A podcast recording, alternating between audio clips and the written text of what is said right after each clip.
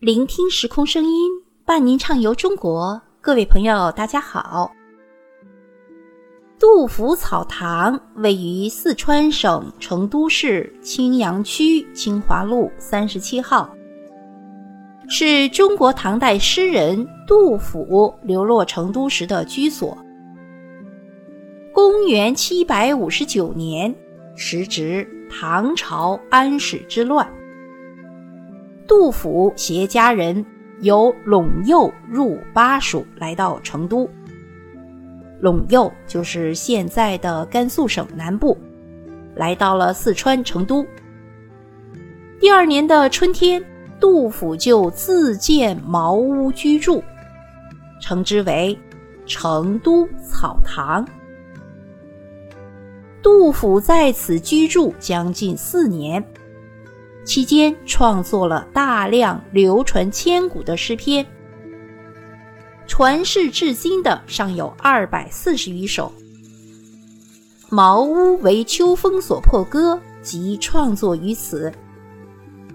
一句“安得广厦千万间，大庇天下寒士俱欢颜”，表达了诗人忧国忧民的情怀。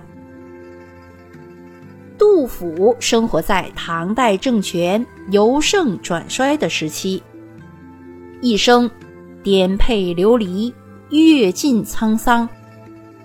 其诗文多反映民间疾苦。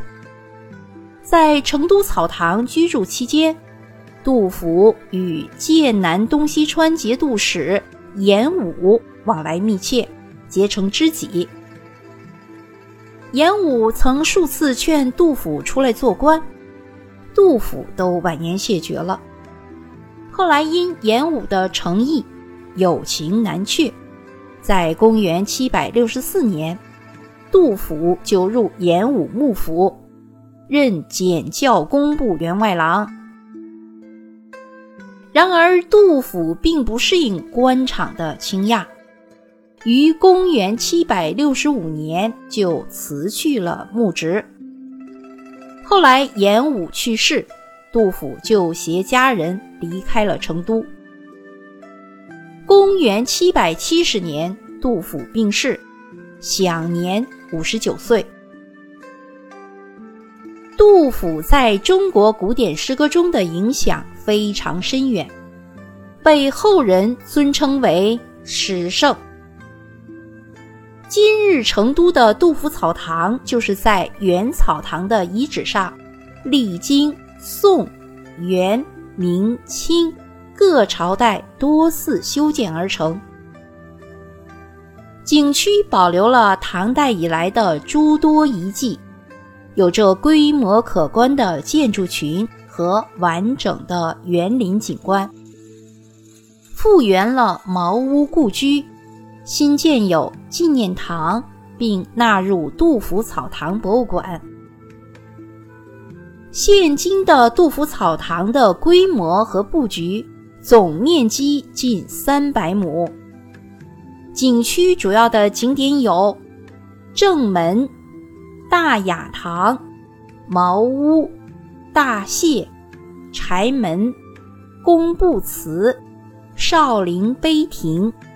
花径、梅园、诗圣祝千秋陈列展、杜诗书法木刻廊、万佛楼，还有唐代遗址陈列馆。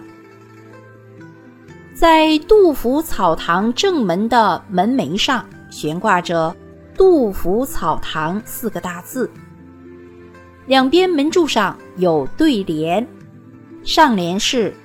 万里桥西，草堂家具如新，宛现卜居之心。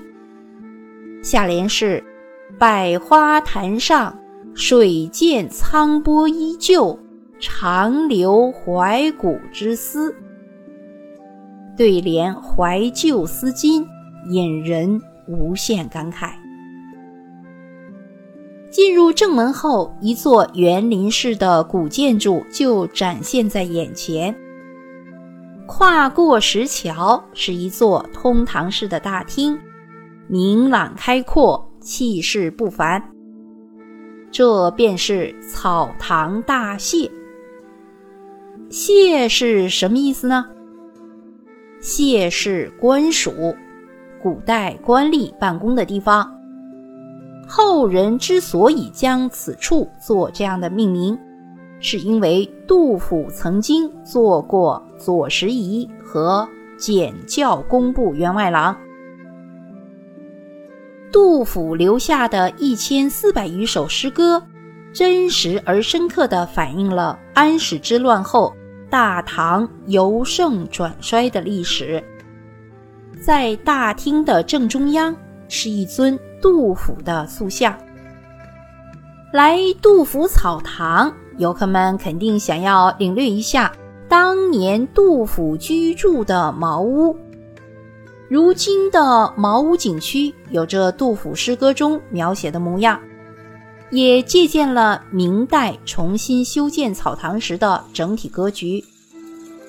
茅屋外溪水环绕，绿树成荫，一幅自然天成的秀丽风光，再现了诗人故居的田园风貌。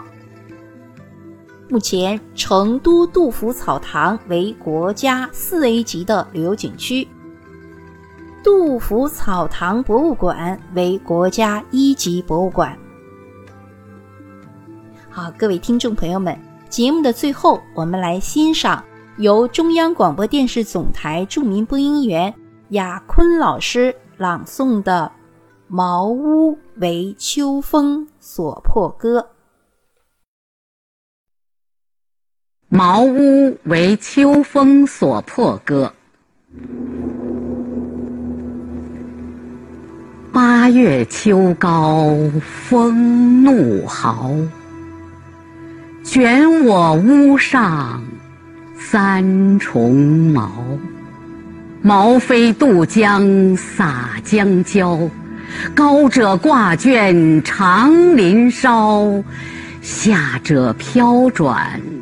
陈塘坳，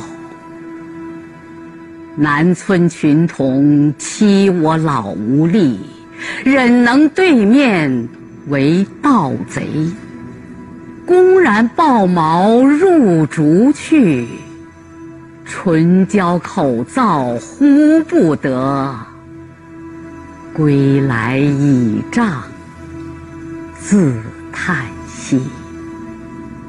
俄顷风定云墨色，秋天漠漠向昏黑。不亲多年冷似铁，娇儿恶卧踏里裂。床头屋漏无干处，雨脚如麻未断绝。自经丧乱少睡眠，长夜沾湿何由彻？